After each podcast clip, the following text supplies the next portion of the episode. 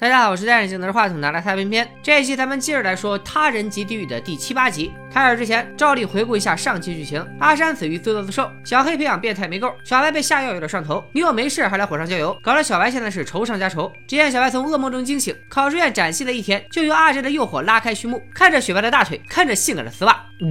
比较之下，毛毛家就非常温馨，一家人正坐在桌边吃早饭。毛毛和老爸汇报了查案进度，包租婆的英勇事迹真不少。先有克特老公全家继承保险，后有烧光福利院拿巨额赔偿。毛爸是老刑警出身，他马上提醒毛毛，如果有福利院发生火灾，一定会上社会新闻。毛毛一查发现，网上确实有记录，最近几年有一家全编福利院曾经失火，虽然没有明确的犯人信息，但嫌疑人的绰号就叫双面院长。有些事儿就是经不住去琢磨。这一刻，毛毛脑海中的记忆碎片突然拼了起来。小黑所在的牙科诊所也叫全编，考试院四楼有拔牙用的医疗设备。天台上那个黑色的人影很像小黑，以及之前小黑给他治牙的时候，对女王犯人准确的行为推断，这一桩桩一件件，似乎都指向小黑这个温文儒雅的牙医，与这起案子脱不了干系。当然，这些只是推测，还需要找到证据。另一边，小白决定出门透透气。他刚出门就被新房客小新叫住。原来小新之前的充电器坏掉了，所以才和小白借。两人边下楼边开始自报家门。小新说自己是个说唱歌手。小白打算给这个新来的小老弟上一课，体贴的介绍了他的好邻居们。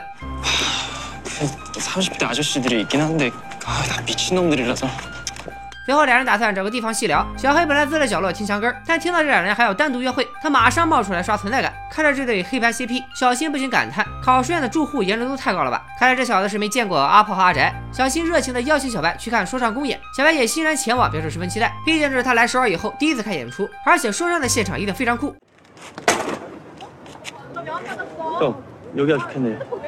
虽然演出现场有点惨淡，但也算贯彻了街头文化的创作精神。小新唱的真情实感，没过多久就引来了路人的强势围观。你看这个面，它有长有宽，就像这个碗，它有大有圆。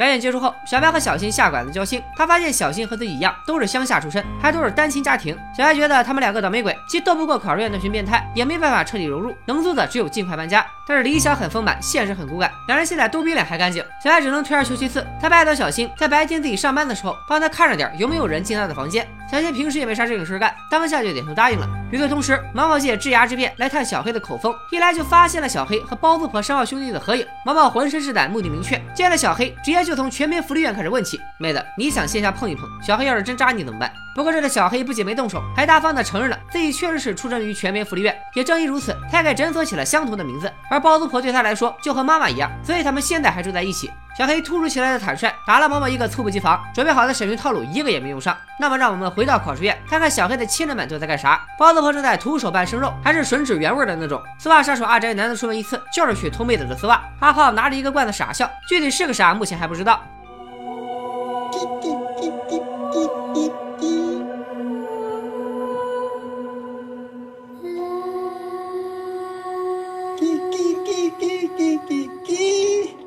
接着，包子婆拎着新鲜出炉的肉肉，带我们开拓了考试院的新地图——地下室。地下室实际上就是地牢。包子婆好像是来给谁送饭的，她哼着小曲儿，打开了地牢的门。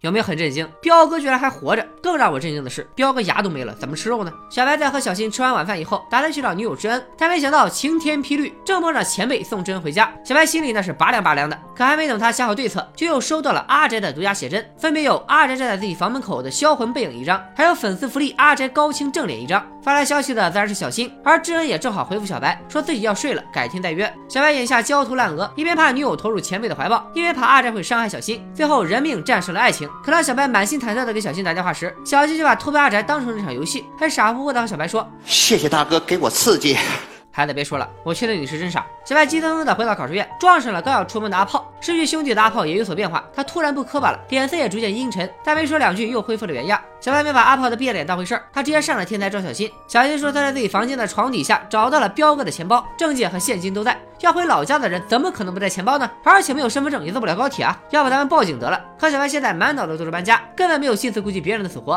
大骂考试院的人都是疯的，尤其是小黑，看自己的眼神总是色眯眯的，还一口一个亲爱的，何止是疯子，简直就是个变态。 이새끼들은그냥사고나다뒤져버려야 돼 왜냐면 이 새끼들은 사회 공헌하는 게 하나도 없어요 종호 형 그냥 사 왜 뭐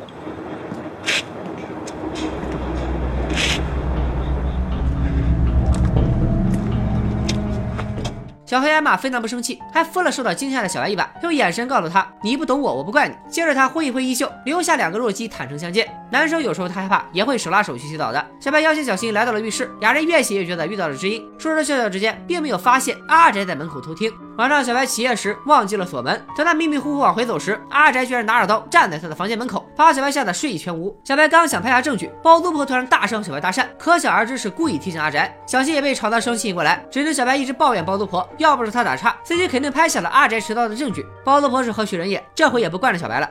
정말이지에확실하지 에 장담하지 말해봐 장담하냐고 小白也来劲了，自己亲眼所见阿宅拿着刀，只要进他房间一搜，保证人赃并获。包租婆立马咣咣砸开了阿宅的房门。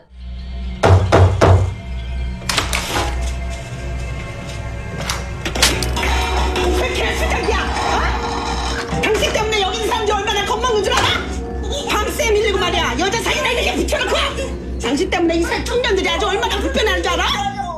包租婆虽然表面对阿宅大吼大叫，实际上却是在传唤阿炮。 他让阿炮搜阿宅的房间，如果翻不出刀来，他今天就要小白给个说法。这伙人沆瀣一气，狼狈为奸。阿炮自然是什么也没翻出来。小白不信邪，自己动手却依然一无所获。他又掏出自己买的水果刀，逼阿宅脱衣服搜身。可阿宅身上除了猥琐之气，啥也不剩。看着小白无头苍蝇似的乱转，阿炮快乐地拍起肚皮，而他裤腰上露出的明晃晃的刀把，说明他在搜房间时已经帮阿宅把刀藏了起来。这一晚只能不了了之。第二天，小白来到公司也不顺利，先是前辈扭来扭去说腰疼，让小白想起自己头顶上的青草原。接着大头哥又来骂小白表里不一，整天装模型，其实一肚子坏水。这一下给小白气笑了，他突然明白了一个道理：人间地狱不是考试院，也不是公司，而是身边这群恶心的人类。新的认知摧毁了小白的精神，整整一天，小白都坐在电脑前发呆，直到下班后他才彻底爆发。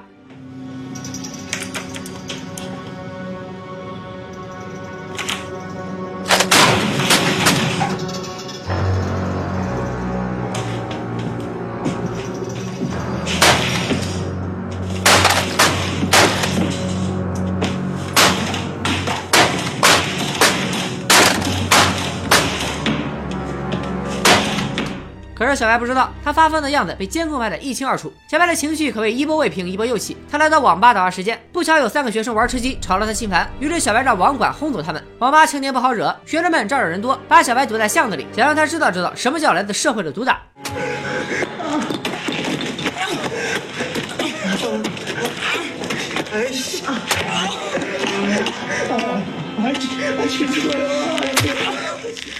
万万没想到，社会的毒打反弹了。小白完成了三杀，他打得正尽兴，又恍惚间想起在部队的时候，战友里也有个疯子。在幻觉里，小白想阻止战友施暴，可走近一看，却发现挨打的是小新。接着，小黑和彪哥也怦然入梦。小白突然回忆起，当时他去阻止战友施暴的方法，就是把那个战友也打了一顿。自己体内的暴力倾向似乎是与生俱来的。这时，从黑暗中走出一个熟悉的身影，把小白拉回了现实。小黑望着瘫坐在地上的小白，还是一如既往的温柔。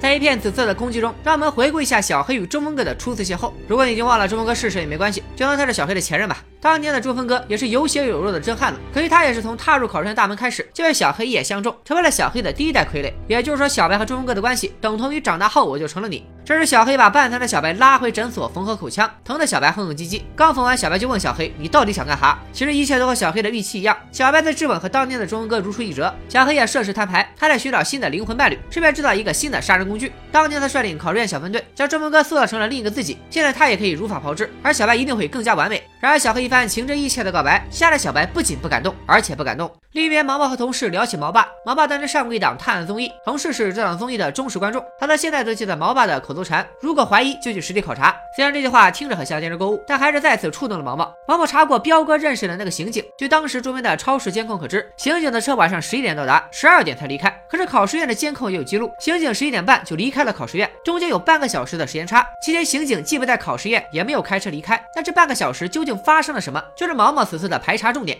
毛毛在脑海中推演当晚的场景：如果刑警出事碰巧遇到下雨，那么顺着水流，一些证据都会流到停车场坡下的排水口。可是这次推断失败，坡下的排水口并没有什么发现。不过毛毛认准了“怀疑进药实地考证”这句话，他也没放过坡上的排水口，果然在里面发现了一节注射器针头。就在毛毛打算再次进行考试大冒险时，小白因为暴打学生被带到了派出所。等毛毛赶回派出所，小白也不知道是刚缝合完张不开嘴，还是不想认罪，不管警察怎么问，就是不肯说话。眼看着三个学生的家长要闹翻天了，还是小黑来收拾了烂摊子，出钱赔偿，和学生家长达成和解，像领儿子一样把小白弄出了派出所。毛毛心中对小黑有所怀疑，他告诉小白，如果发生什么事，一定要联络他。但小白却一脸委屈，可怜巴巴，依旧是一个屁都憋不出来。其实小白是被小黑的宏图大志吓破了胆。回去的路上，他终于开口求小黑放过自己，而小黑却扼住了小白命运的喉结，威胁他不听话就没好果子吃。这边毛毛送走黑白无常，再次给刑侦科打电话，他详细汇报了自己的发现。可对面的刑警根本不把他的话当回事儿，哪怕相处多年的同事失踪了，这帮警察也不想管。毛毛只好顺着自己的思路，来到交通队查路况监控，监控显示刑警的车上了一座荒山，但是荒山没有出口，这辆车也没有原路返回。那么这辆凭空消失的车去哪儿了？就是排查的下一个重点。在此之前，毛毛去找在科研所工作的姨妈检测针头上残留的 DNA，姨妈给出两个信息：一，针头上的 DNA 并不是刑警的；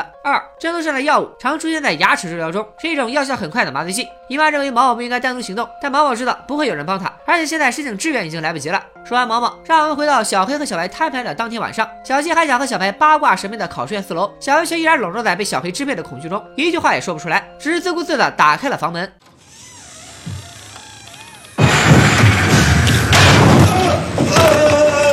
왜 요？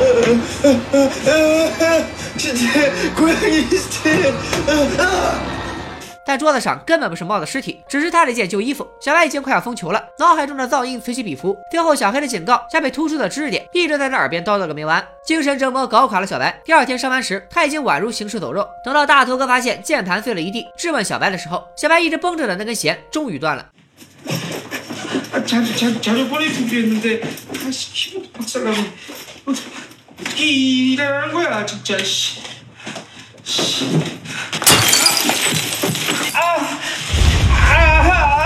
这次不是白日梦，而是实打实的下狠手。小白又拿起键盘，对着大头哥一顿猛砸。前辈和狗腿哥好不容易把他拉开，问他为什么打人。小白说他扒了我。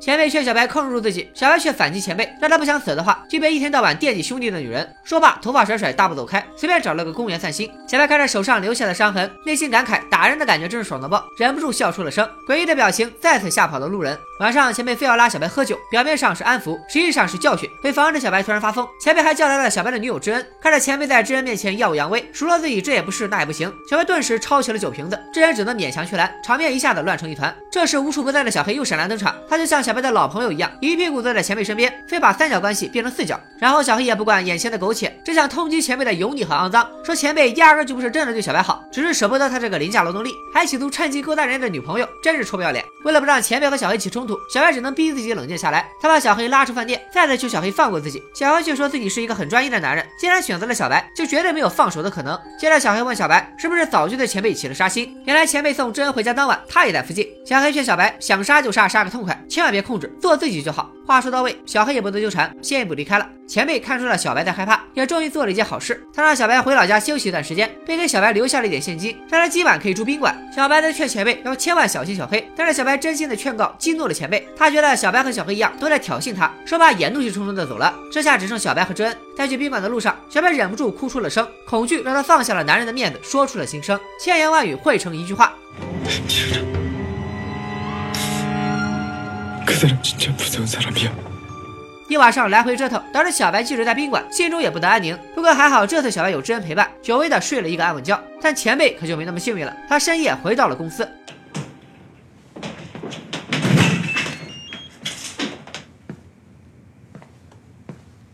오.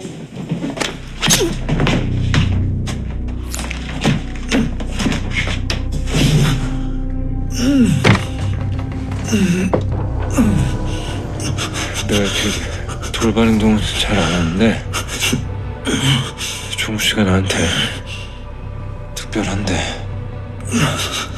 특별하기도 한데 小黑拿起摆件砸死了前辈，还用前辈的手机询问知恩，他和小白在哪？不过知恩以小白状态不佳为由，没有回复具体的位置。小黑也不急于一时，接着他照旧叫阿炮来收尾。可没想夜路走多了，总能遇见鬼。这一切都被那个之前一直来公司找他的记者听见了。因为大哥哥受伤的事，记者约了前辈今晚在公司见面。他早早的就来公司等着，没想到就这样意外收获了大新闻。记者开车跟着小黑回到考试院，并把车停在了门口，连了通辽。毕竟爆料一起杀人案，一个月的 KPI 都稳了。但不幸的是，记者被阿炮发现，目测他这辈子的 KPI 都要泡汤了。随后阿炮上楼时遇到刚回来的小黑，小黑觉得阿炮翅膀硬了，竟然接到电话也没服从命令。阿炮想要反驳，但终究没说出记者跟踪的事。接着小黑来到餐厅，招待新房和小新一起喝酒吃肉。小新吃人家嘴短，马上给小黑发了好人卡。只能说这孩子不仅脑子不好使，味觉也失灵了，咔咔一顿吃。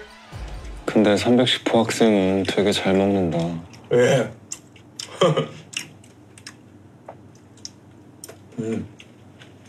그거 사람 보건데.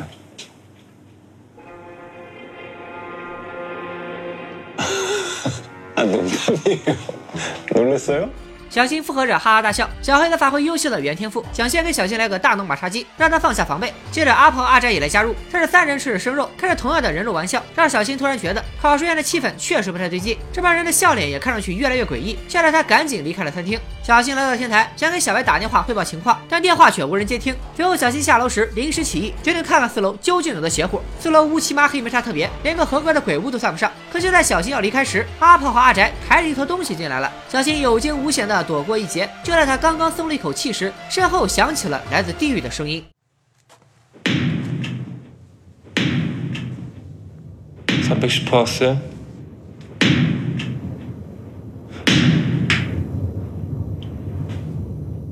방을 좀 빼줘야겠어요?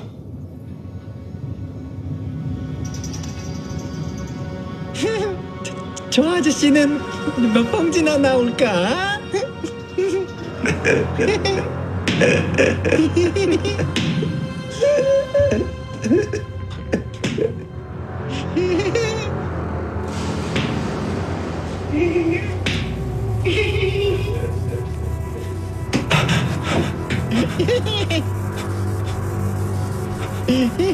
일할 시간이네.